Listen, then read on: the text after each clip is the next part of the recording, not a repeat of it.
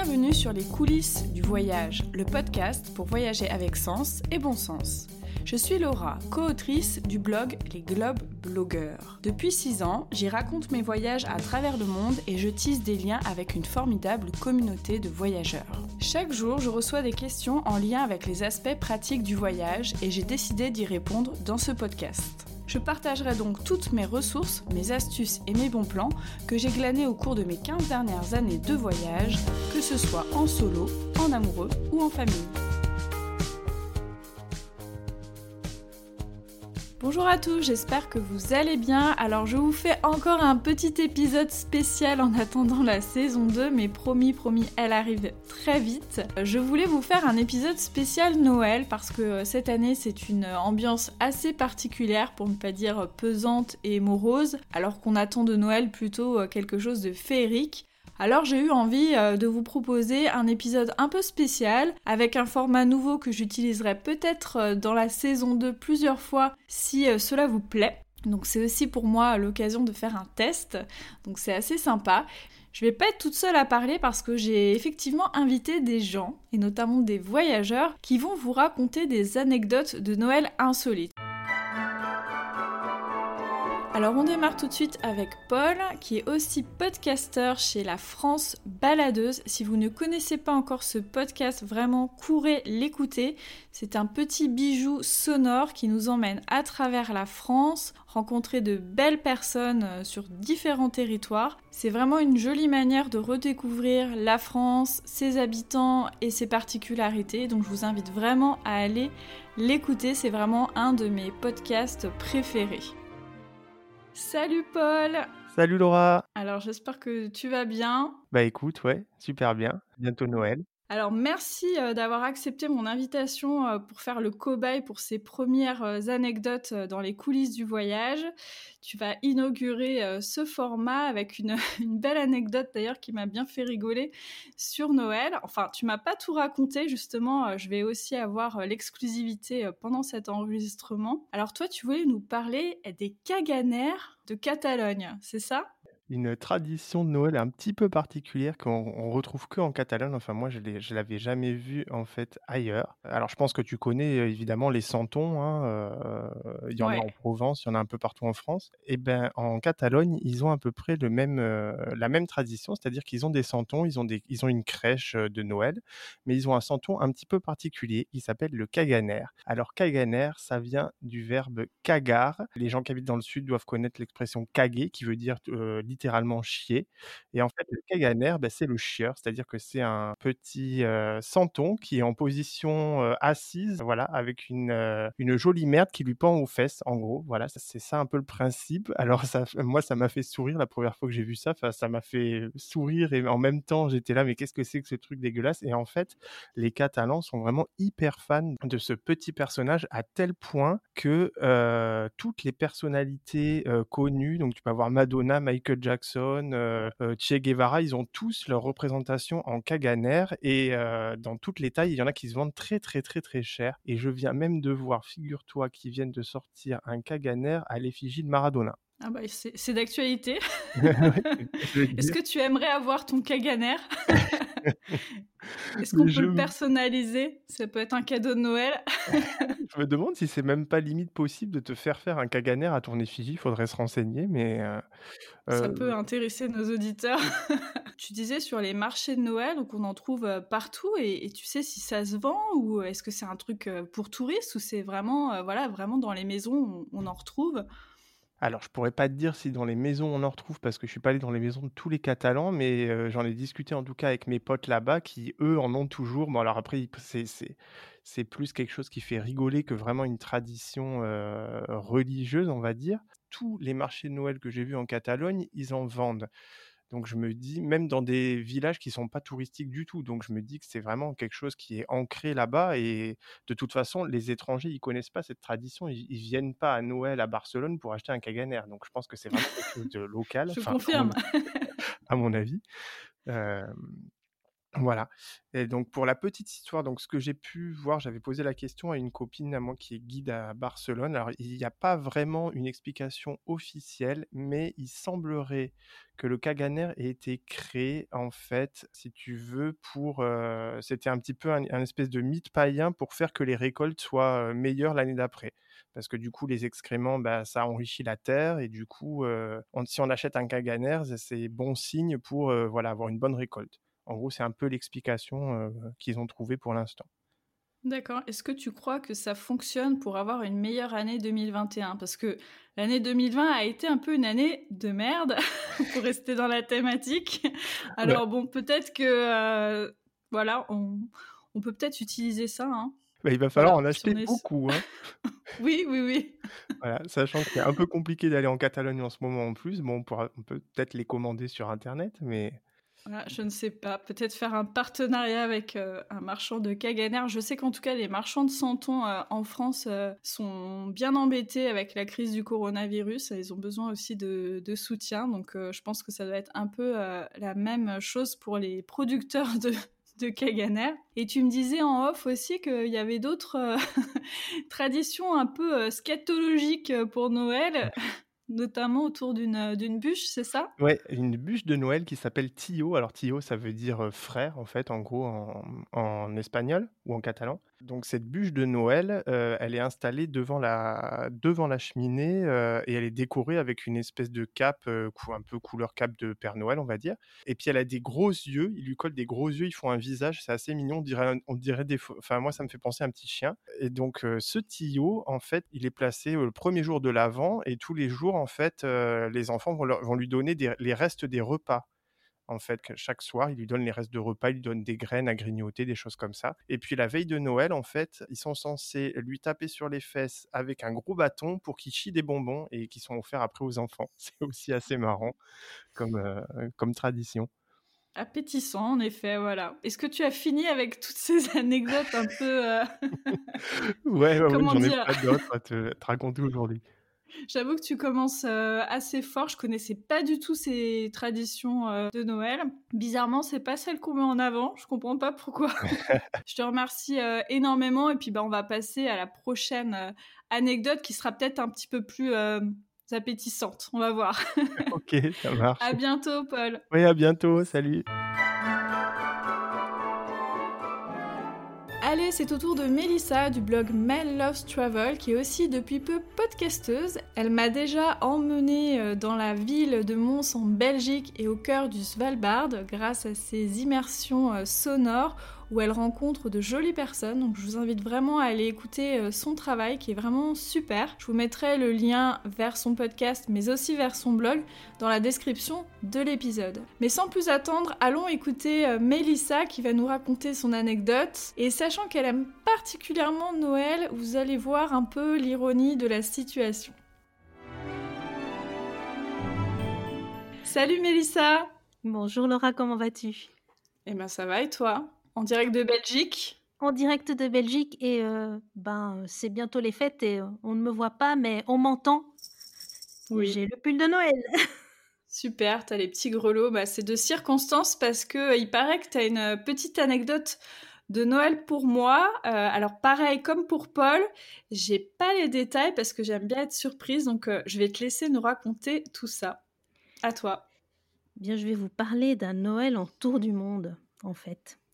Euh, en 2014, euh, j'étais donc en plein tour du monde et euh, j'ai eu l'excellente idée de partir de Rio à Buenos Aires le soir du réveillon.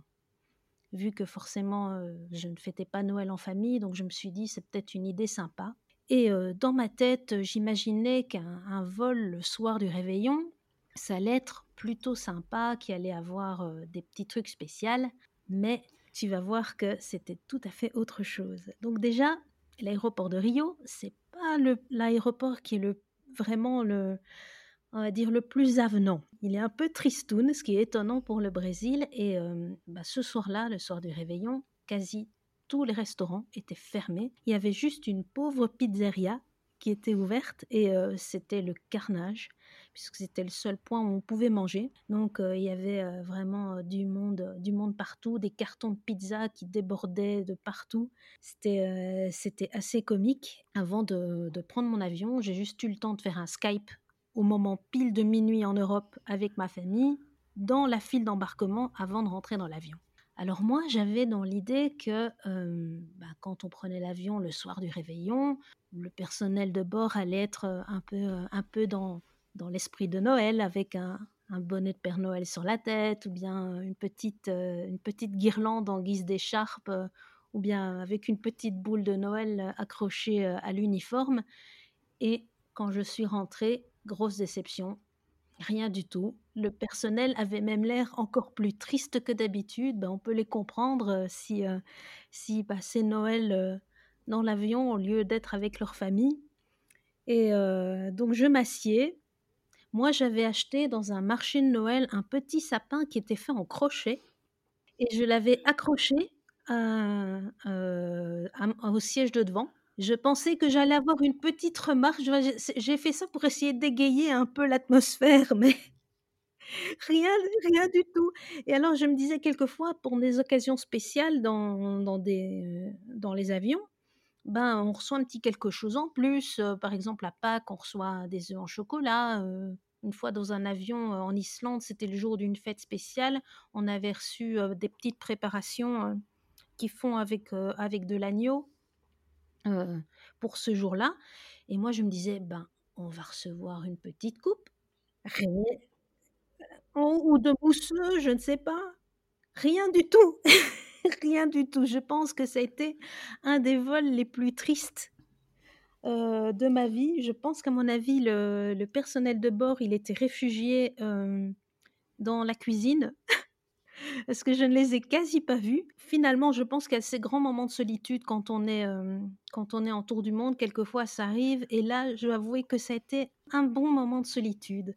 Jusqu'au moment où on arrive sur Buenos Aires, on est arrivé quasi pile à minuit. Et là, c'était les feux d'artifice. Mais je n'ai jamais vu ça. C'était des dizaines, voire des centaines de feux d'artifice qui étaient en train d'éclater au même moment pendant l'atterrissage. C'était assez impressionnant et du coup, ça, ça a sauvé mon Noël. Et du coup, tu as vu les feux d'artifice euh, en atterrissant? Oui, voilà. Donc c'était euh, donc on les voyait de d'en haut. Ah ouais, pas mal. Bon, ça, ça a sauvé un petit peu la, circonstance, mais ce qui est marrant dans ton anecdote, c'est que finalement, euh, c'est le gros décalage entre tes attentes et puis bah, la réalité.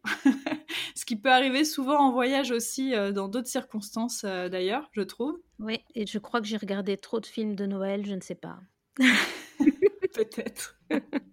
C'est dangereux. Donc un conseil si vous voyagez à Noël en train, en voiture, en avion, etc. Ne ne collez pas trop d'attentes. Euh, moi, je pense que ça me rappelle aussi, alors je crois que c'était pas un Noël, c'était un jour de l'an. On était euh, dans un hôtel à côté d'un aéroport aussi parce qu'on prenait un vol le lendemain matin et l'hôtel était vraiment sordide. Il n'y avait rien à faire autour. Enfin bon, on le savait, on avait, voilà, on avait choisi en toute connaissance de cause. Mais c'est vrai que bon, on se sent un peu, on, on se demande ce qu'on fout là en fait. Ça, c'est vraiment ça. Et oui, je le disais, moment de solitude. Eh ben en tout cas, Mélissa, merci pour cette anecdote. Euh, alors pas franchement de Noël, mais de euh, non Noël finalement, de Noël euh, raté. alors est-ce que, si avant de partir, Mélissa, est-ce que en Belgique il y a, y a des traditions un peu insolites de Noël? Parce que bon, les Belges, on sait qu'ils ont le sens de l'humour. Alors je me dis peut-être qu'il y a un petit truc sympa à Noël qui se fait en Belgique plus qu'en France. Tradition, non, mais par contre, on a donc vous, vous avez la bataille entre le pain au chocolat et la chocolatine. Nous, on a une bataille entre une brioche de Noël qui est en forme de petit Jésus. Ok. Donc c'est une brioche donc qui est en forme de petit Jésus en, en mailloté. Et il y a une bataille entre, on va dire, la partie occidentale de la Wallonie qui appelle ça une cougnole et le reste de la Wallonie qui appelle ça un cougnou. Donc, à chaque fois qu'arrive, à chaque fois qu'arrive la Noël, c'est toujours la bataille entre cougnol et cougnou. D'accord. Pour moi, c'est une cougnole, qu'on se le dise. D'accord. Et eh ben voilà, nous qui allons souvent en Wallonie, on n'y est jamais encore allé à Noël, mais ça pourra nous servir la prochaine fois. Bah, merci beaucoup à toi Mélissa et puis bah, joyeux Noël en Wallonie du coup. Merci, joyeux Noël à tous. Avant de passer à mon dernier invité, j'avais moi aussi envie de vous raconter une anecdote de Noël, celle qui m'a d'ailleurs inspiré cet épisode un peu spécial. Donc c'était il y a une dizaine d'années, je dirais. On était en Tanzanie avec Sébastien. À l'époque, on n'était pas encore parents. Et on avait décidé voilà, de voyager euh, à travers le pays pendant les vacances de Noël. Pour mon anniversaire, qui coïncide un peu avec Noël vu que je suis née le 23 décembre, on avait décidé d'aller dans un petit village qui s'appelle Pangani, au bord de la mer, pour faire notamment du snorkeling, aller observer les fonds marins parce qu'il y a une réserve qui était euh, réputée dans ce coin-là. Dès notre arrivée au village, on rencontre le fameux Mr. Hot Hot, donc euh, personnage emblématique euh, du village qui s'avère être aussi guide. Le courant passe tout de suite très bien, faut dire qu'il est hyper souriant, il a la chemise bariolée, le ventre rebondi, il a vraiment une allure débonnaire qui donne vraiment envie voilà, de discuter avec lui. On passe aussi du coup deux jours en sa compagnie à visiter tous les alentours notamment la réserve marine, mais aussi nous emmène dans les villages, on découvre un peu la culture locale, etc. Bref, on passe de super belles journées. On avait complètement oublié que c'était euh, Noël, et en fait, le jour de Noël, Mr. Hot Hot nous dit Bah attendez, moi, pas question que je vous laisse passer Noël euh, comme ça. Aujourd'hui, en gros, vous êtes mes invités, vous avez rien à payer. Ok, donc on est assez euh, flatté de l'invitation, mais on sait pas trop à quoi s'attendre, mais bon, voilà, euh, c'est une belle surprise, donc euh, on se laisse porter. Donc dès le matin, Mr. Hot Hot nous invite chez lui, qui a en fait une petite chambre qu'il a seul, parce qu'en fait, il vit pas avec sa femme à cause de son travail, voilà, il la rejoint de temps en temps. Donc là, il a une petite chambre, donc faut vous imaginer qu'on était dans quelques mètres carrés, peut-être 9 mètres carrés avec euh, toutes ses affaires, euh, ses guirlandes de Noël. C'est hyper décoré euh, pour l'occasion. Et il nous invite à manger des fruits, il nous montre tous ses DVD, il nous présente aussi son ami. Alors on n'a pas trop bien compris si c'était son ami, ami ou plus que ça, mais enfin bref. Et assez vite, euh, on part en direction euh, de la messe de Noël. Alors il faut savoir que nous, on est vraiment athées euh, jusqu'au bout des ongles. Alors on n'a rien contre la religion, mais vraiment, c'est pas notre truc, quoi. Mais du coup, ça nous intrigue pas mal de faire notre première messe de Noël en Tanzanie. On trouve ça assez insolite. Donc on suit Mr. Hot Hot et là on n'arrive pas devant une église mais devant une école. Donc on est un peu euh, interloqué. Et en fait en rentrant dans l'école on se rend compte qu'en fait c'est juste une salle de classe qui a été euh, décorée pour l'occasion. Donc il y a un pupitre avec euh, des tissus un peu blancs, avec de la dentelle, etc.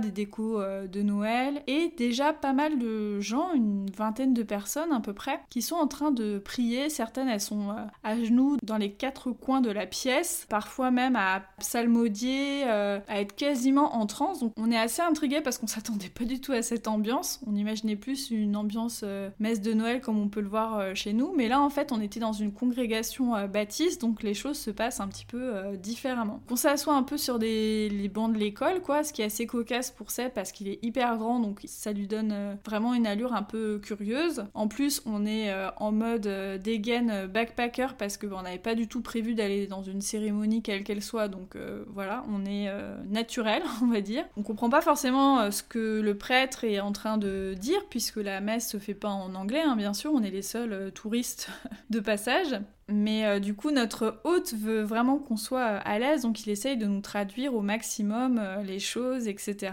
Les gens sont hyper bienveillants. Bien sûr, on passe pas inaperçu parce qu'on est les seuls touristes, mais en même temps, voilà, les gens sont pas à nous regarder bizarrement ou quoi que ce soit. Donc on commence à être un petit peu euh, à l'aise, en tout cas on observe vraiment tout ce qui se passe parce que c'est vraiment une scène à laquelle on n'aurait pas pensé euh, participer durant ce voyage-là. Et à un moment, on comprend que on est invité à aller se présenter devant toute l'assemblée pour euh, dire qui on est et dire un petit mot. Alors cette fois-ci en anglais, mais bon, on n'est pas non plus hyper à l'aise forcément dans cette langue. Donc moi, comme je suis hyper courageuse, bah, je pousse euh, Seb pour y aller, tout simplement.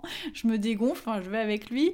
Et euh, je me rappelle plus ce qu'il a dit, mais en gros, il remercie euh, de nous inviter là. Et puis, il dit quelques généralités sur oui, la Tanzanie, c'est un super pays. Enfin, vous voyez, ce genre de truc qu'on peut dire quand on n'a pas du tout été préparé à faire un speech. Donc après, on continue un peu à assister à, la cérémonie et vraiment ce qui nous a beaucoup marqué, c'est qu'il y avait vraiment une ambiance euh, mystique, les gens étaient vraiment à fond, on sentait qu'ils vivaient euh, ce moment de manière très très forte, donc ça nous a beaucoup beaucoup euh, impressionnés.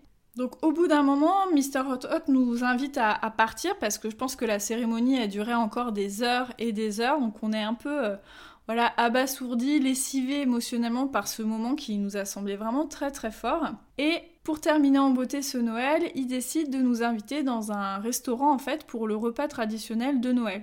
Donc classiquement en Tanzanie, en fait, le repas de Noël, c'est un plat de riz avec de la viande que l'on appelle le pillow et qu'on arrose bien sûr généreusement d'une bière dont les publicités n'ont pas fini de nous faire sourire. Si vous voulez voir de quoi il s'agit, je vous mettrai le lien de l'article euh, qui évoque cette anecdote-là sur notre blog. Comme ça, vous pourrez aussi voir à quoi ressemble Mr. Hot Hot. C'est une de nos anecdotes de voyage préférées. On a vraiment adoré ce moment. Et comme quoi, c'est bien aussi de se laisser porter par les rencontres que l'on fait en voyage. Et enfin, pour terminer, j'accueille Ludovic du blog Éco-Voyage que j'ai rencontré via Instagram. J'avais effectivement demandé à ma communauté si elle avait des petites anecdotes sur Noël et il m'a soumise la sienne. Et donc je suis ravie de l'accueillir ici pour en parler. Et même si son histoire se passe à l'autre bout du monde, sur son blog vous trouverez de belles idées pour voyager près de chez soi. Bonjour Ludovic, merci de me rejoindre pour cet épisode spécial anecdote de Noël.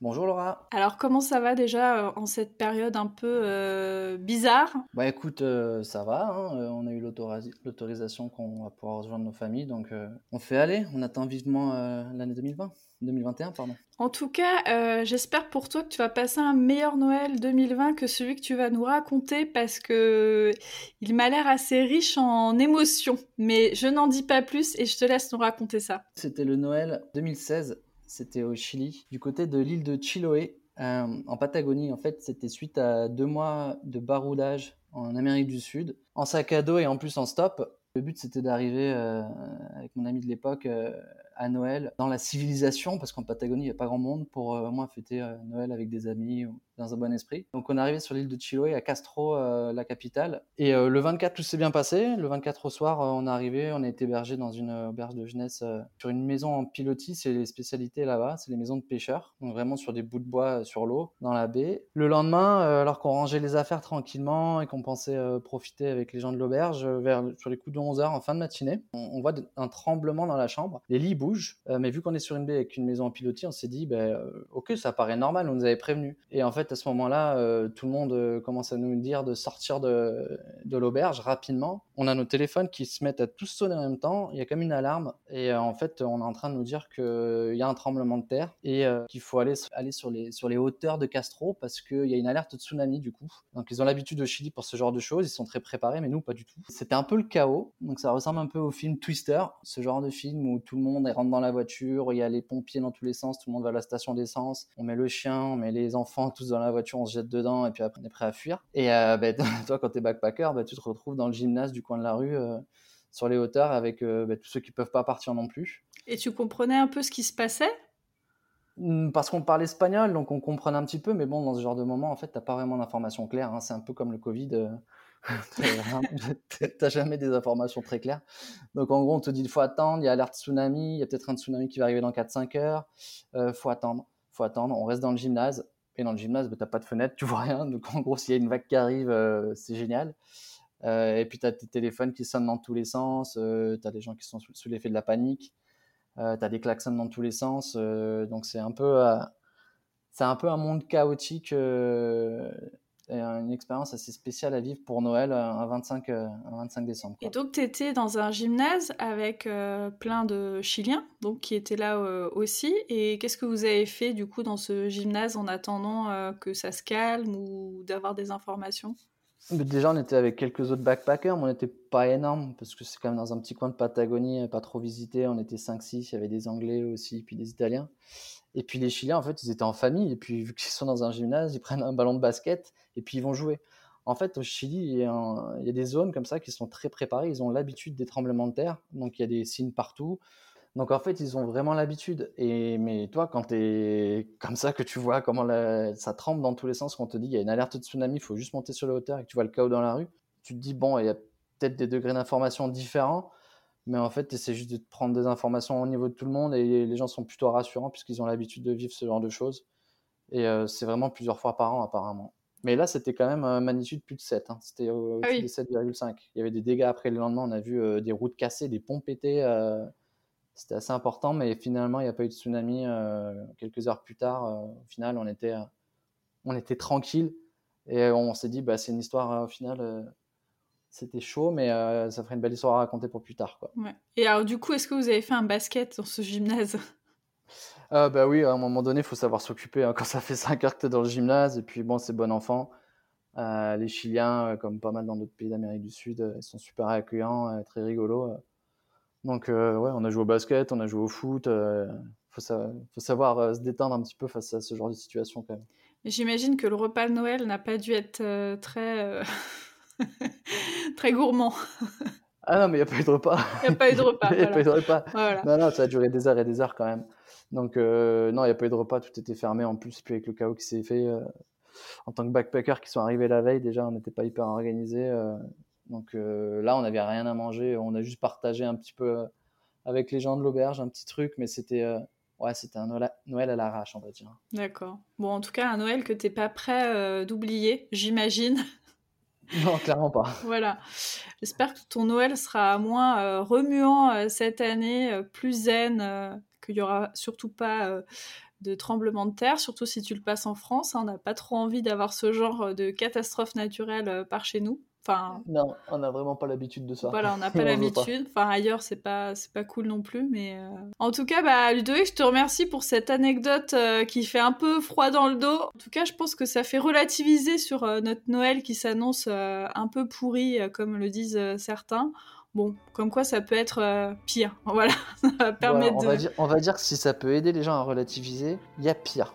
Merci à toi, à bientôt. Merci beaucoup. Salut Laura. Et c'est ainsi que s'achève cet épisode spécial anecdote de voyageurs. J'espère que ce format vous a plu, je me suis beaucoup amusée à le faire. Pour me faire vos retours qui me sont toujours très très précieux, n'hésitez pas à me contacter sur notre compte Instagram Globe Blogger ou via Apple Podcast tout simplement en me laissant un commentaire pour me dire ce que vous en avez pensé, pour me dire quel type d'anecdote vous aimeriez retrouver dans le podcast et aussi pour me laisser 5 étoiles. C'est très très précieux pour moi, ça m'aide à faire connaître le podcast. Et si cet épisode vous a plu, n'hésitez surtout pas à le partager, ça sera à la fois un beau cadeau de Noël pour moi et un beau cadeau d'anniversaire, comme vous l'aurez compris. Je vous souhaite de très très belles fêtes et je vous dis à très vite pour la saison 2. Restez abonnés et restez connectés. C'est...